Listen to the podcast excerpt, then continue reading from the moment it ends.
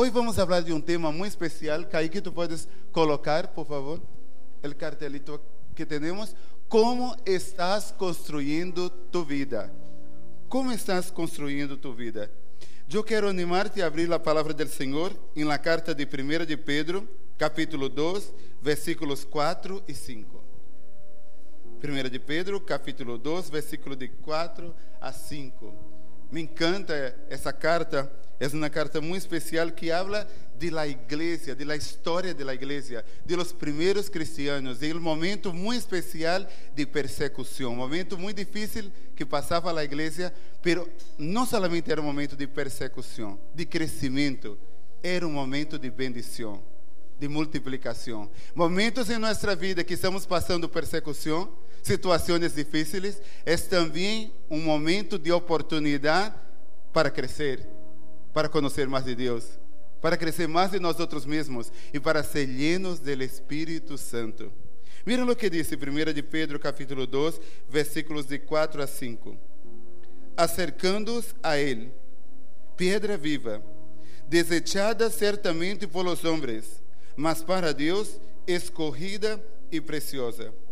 Vosotros também sois pedras vivas, sede edificados como casa espiritual e sacerdócio santo, para oferecer sacrifícios espirituais aceitáveis a Deus por meio de Jesus Cristo.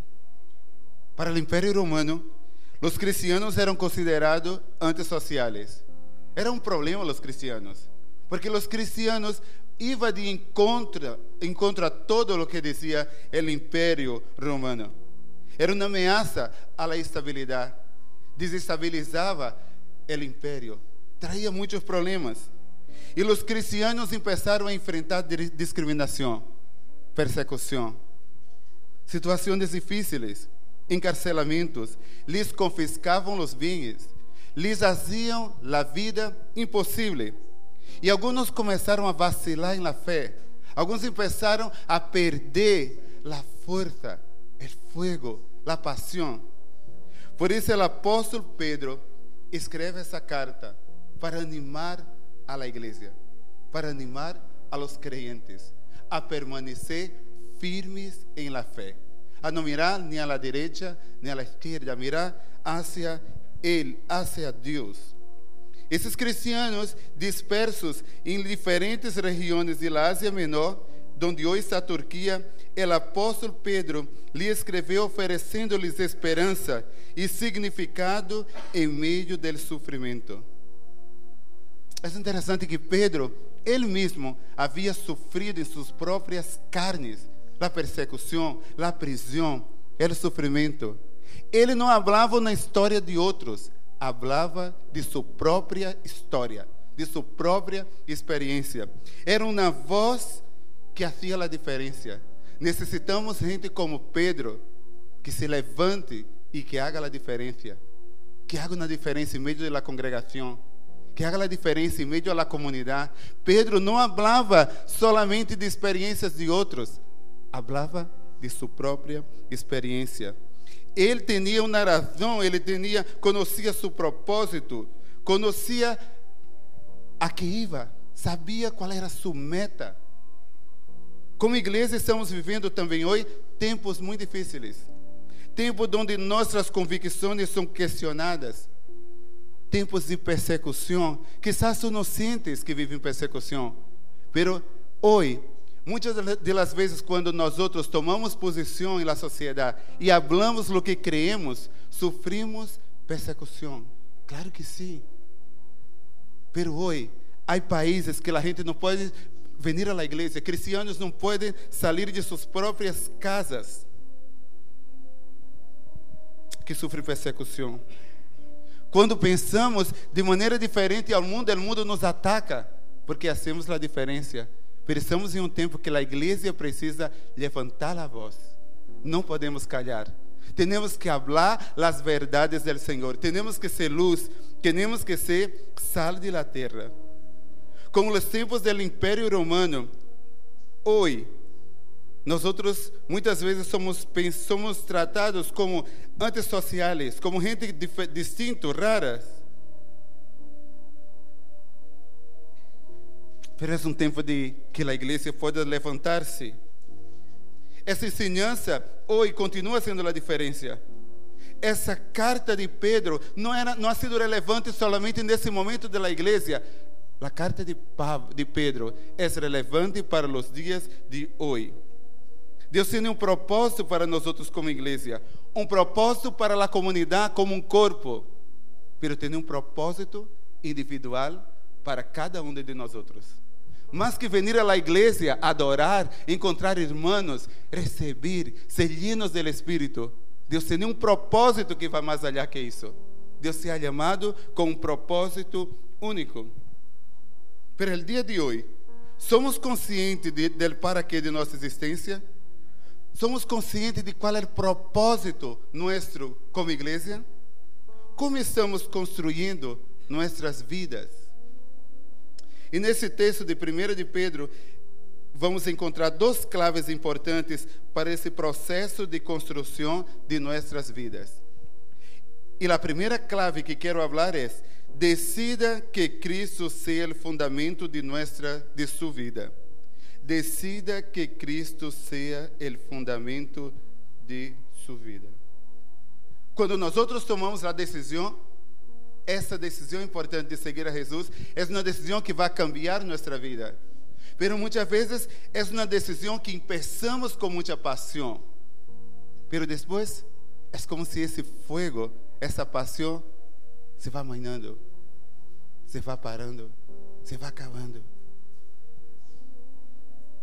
1 de Pedro 2,4 diz: Acercando-nos a Ele, pedra viva, desechada certamente por los homens, mas por Deus escorrida e preciosa. A decisão que tomamos é muito importante. A vida está llena de decisões que temos que tomar, mas nenhuma decisão é mais importante do que a decisão de seguir a Jesus. Porque a decisão de Jesus cambia toda nossa vida.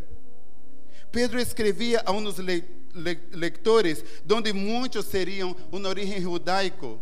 Eles conheciam, eles reconheciam que Deus era seu fundamento. E o que Deus lhe estava falando era de um novo tempo, era uma nova etapa, era de um novo plano, onde eles tinham que seguir a Cristo. A Cristo.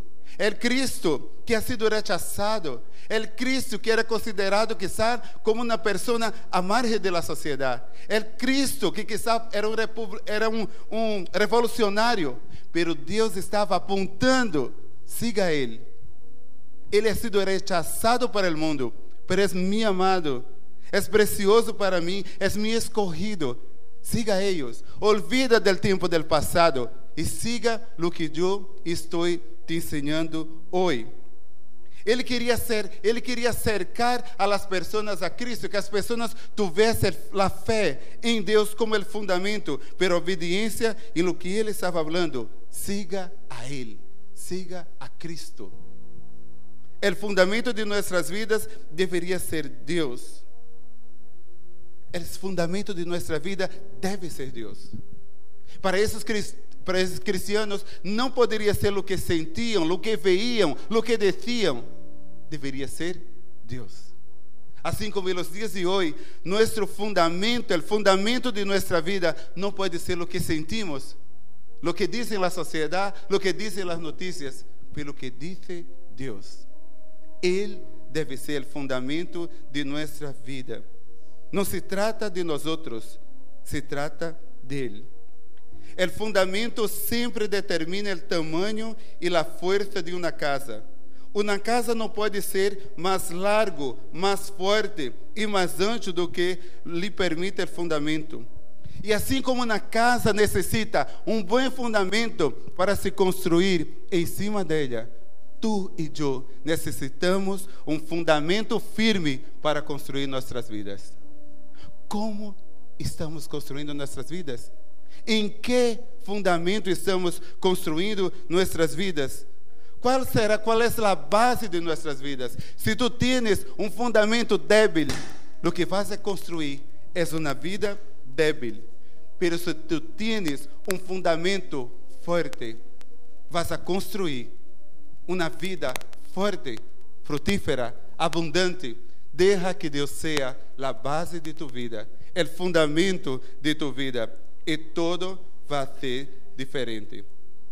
Para o apóstolo Pedro, dizia nessa carta que os cristianos deveriam viver, ter essa base como fundamento. E não somente necessitamos é, tomar uma decisão para construir, necessitamos para construir esse fundamento em Deus, mais que uma decisão, necessitamos tempo. A decisão é o primeiro passo, mas nós outros necessitamos tempo. Tempo para relacionar-se com Deus, tempo para crescer em Deus, tempo para ter uma relação de profundidade com Deus. Miren lo que dice el salmista en Salmo 121, capítulo 2, de 2 a 7. ¿Me puedes poner, Kaique? Mira lo que dice el salmista. Salmo 121, versículo de 2 a 7. Mi socorro viene del Señor, que hizo los cielos y la tierra. Vamos ler comigo? No permitirá que tu pie resbale não se adormecerá el que te guarda, e aqui não se dormitará, nem dormitará el que te guarda, Israel.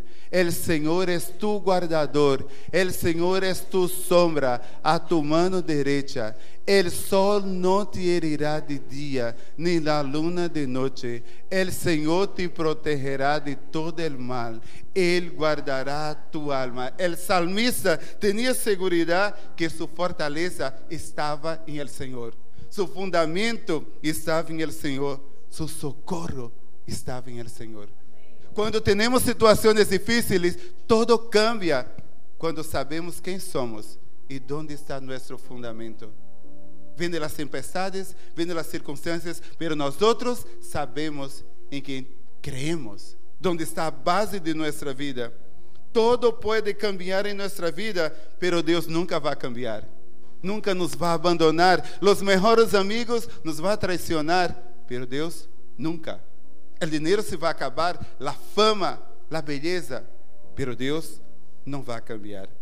A razão por que muitos matrimônios, muitos ministérios, muitos negócios se terminam, se acabam, cambiam, é porque fracassam, porque falta fundamentos sólidos. Quais são os fundamentos que tu estás construindo tua família? Que fundamento estás construindo tu matrimônio? Há que pensar. Onde estamos construindo? Onde está a base? Às vezes queremos ter fortaleza, queremos viver uma vida de felicidade, mas não temos uma base sólida. E quando vem a primeira circunstância, a primeira diversidade, não nos mantenemos de pé. O mundo parece que se derrumba pero los que confían en el Señor son con los montes como los montes de Sion, que no se abalan, pero permanece para siempre.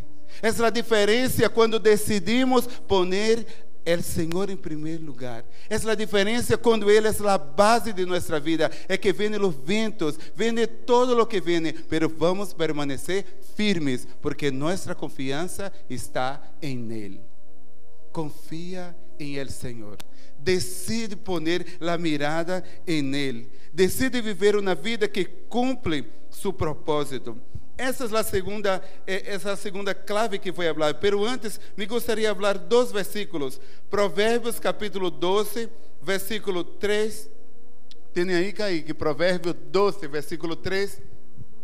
Diz: El hombre, el hombre no se afianzará por meio de la impiedad e a raiz de los justos não será removida. El hombre no se afianzará por meio de la impiedad, e a raiz de los justos não será removida. Quando tu tienes las, tu raiz em Deus, tu base em Deus, tu fundamento em Deus, passe o que passe, essa raiz não será removida, porque tu estás plantado em Ele. Outro versículo que me chama muito a atenção é Provérbios capítulo 14, versículo 26. Diz: Em el temor del Senhor há confiança segura, e a los hijos dará refúgio. Quem é hijo del Senhor aqui? Somos hijos del Senhor. Ele não nos vai deixar, não nos vai abandonar, porque nos cuida e temos que confiar em Ele. É segurança para nós outros, é nosso refúgio. Há que confiar mais em El Senhor. Quando ponemos a confiança em los políticos, cambia los políticos, que passa? Cambia todo. A gente que tem bom trabalho, quando tem determinado partido político, cambia o partido, cambia todo. A gente que tem muita confiança, quando tem saúde, se queda enfermo, que passa? A gente que se cuida muito, é musculito, não? Não são como eu. Se cuida muito, está aí muito bem cuidado, cuida muito da pele, está muito delgadito. Pero quando chega a vejez, que passa? Perde todo isso perde a autoestima, perde a confiança, pero aqueles que têm sua confiança em el Senhor, passam os anos, saem os políticos, passam os trabalhos, passam todo, pero ele continua firmado em Deus.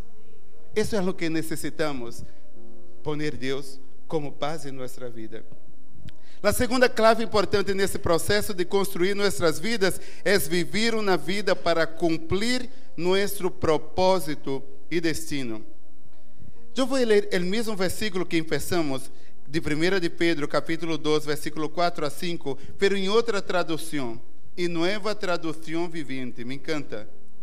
Ele começa falando que pedras vivas para a casa de Deus, que nós outros somos pedras vivas para a casa de Deus. Diz o seguinte: Agora, ustedes se acercam a Cristo, que é a pedra viva principal del templo de Deus. La gente lo rechazó, pero Deus lo elegeu para dar-lhe gran honra. E ustedes são pedras vivas, com as quais Deus edifica su templo espiritual. Además, são sacerdotes santos, por la mediação de Jesucristo. Ustedes oferecem sacrifícios espirituais que agradam a Deus. É interessante que ele habla de algo distinto, ele habla de um propósito. Ele habla que nós outros somos pedras vivas, pero não para nós outros mesmos, pero para Deus. É uma, uma, uma figura de linguagem que ele utiliza e me encanta pensar que às vezes com coaching, com tudo o que hablamos de, de psicologia positiva, hablamos muito, tu constrói a tua vida, tu constrói, tu levanta, tu pensa em ti, tu lo vales, tu mereces. Pero o que está falando Paulo aqui, Pedro aqui, é interessante que nós somos pedras vivas para Deus. Ou seja, tudo o que tu eres, tudo o que tu construyes, tu carreira, tu casa, tu vida maravilhosa, tu corpo, todo lo que eres, não é edificado para tu glória, nem para ti mesmo, pero para Deus. Para a construção que Ele quer fazer nesse mundo, para que seu reino seja estabelecido nesse mundo. Assim que todo tu dinheiro, tu esposa, tu família, todo o que tu estás edificando, não é para tu glória, é para Ele para que seu reino seja levantado através de ti. É interessante que ele habla, somos pedras vivas. Somos pedras vivas. Pero primeiro, Jesus é chamado de pedra viva. E nós estamos conectados com Ele. Não somente habla que somos pedras vivas, somos também sacerdócios santos e deveríamos oferecer sacrifícios aceitáveis a Deus. Sacrifícios aceitáveis a Deus. É um ponto muito, muito interessante quando habla que somos sacerdócio santo. Porque antes os judeus entendiam que havia a figura de um sacerdote, pero o que Pedro está dizendo que tu e eu somos sacerdotes santos. Não há mais uma elite, não há mais uma classe melhor que os demais. Não, todos somos iguais delante do Senhor. O crente é seu próprio sacerdote delante de Deus. Ele não necessita outro mediador que não seja Jesus. Max aqui não é o único sacerdote, nem eu. Tu eres sacerdote do Senhor. Tu podes levantar em tu casa e adorar ao Senhor. Tu podes levantar tu voz onde quer que seja e ser um sacerdote do Senhor. Tu eres Tu só tens necessidade de um único mediador, que é o Senhor. Ele é o único. Pero tu podes chegar diretamente a Ele. Tu podes falar com Ele. Tu podes orar. Tu não necessitas de nadie para perdonar tus pecados. Tu não necessitas de nadie para ir por ti. Tu puedes, tu mesmo, em tua habitação, donde quer que tu esteja, falar com Deus. Entrar com confiança e falar com Ele. Isso é a diferença que temos e de nossos irmãos católicos. Amamos a los católicos, pero esse é um ponto de nossa teologia que nós temos de, de, de diferença. Nós creemos que nós somos sacerdotes de Deus. Diz a palavra de Deus, nós podemos entrar diretamente na presença do Senhor e adorar a Ele e falar com Ele. Não há outro mediador entre Deus e os homens, solamente Ele. E não vivimos para nós outros, para edificar uma grande casa para nós outros, pero vivimos para Ele. Somos pedras vivas para Ele. Pero uma pedra viva não pode edificar nada grandioso para Deus sola. Lo, lo que Deus hace em nós outros juntos é importante. Tu e eu somos pedras vivas para estarmos juntos para estarmos juntos como, como igreja, quando tu vienes à casa do Senhor, como tu, como pedras vivas, se une com outras pedras vivas, podemos edificar uma grande casa para Deus. Tu haces a diferença, somos a diferença.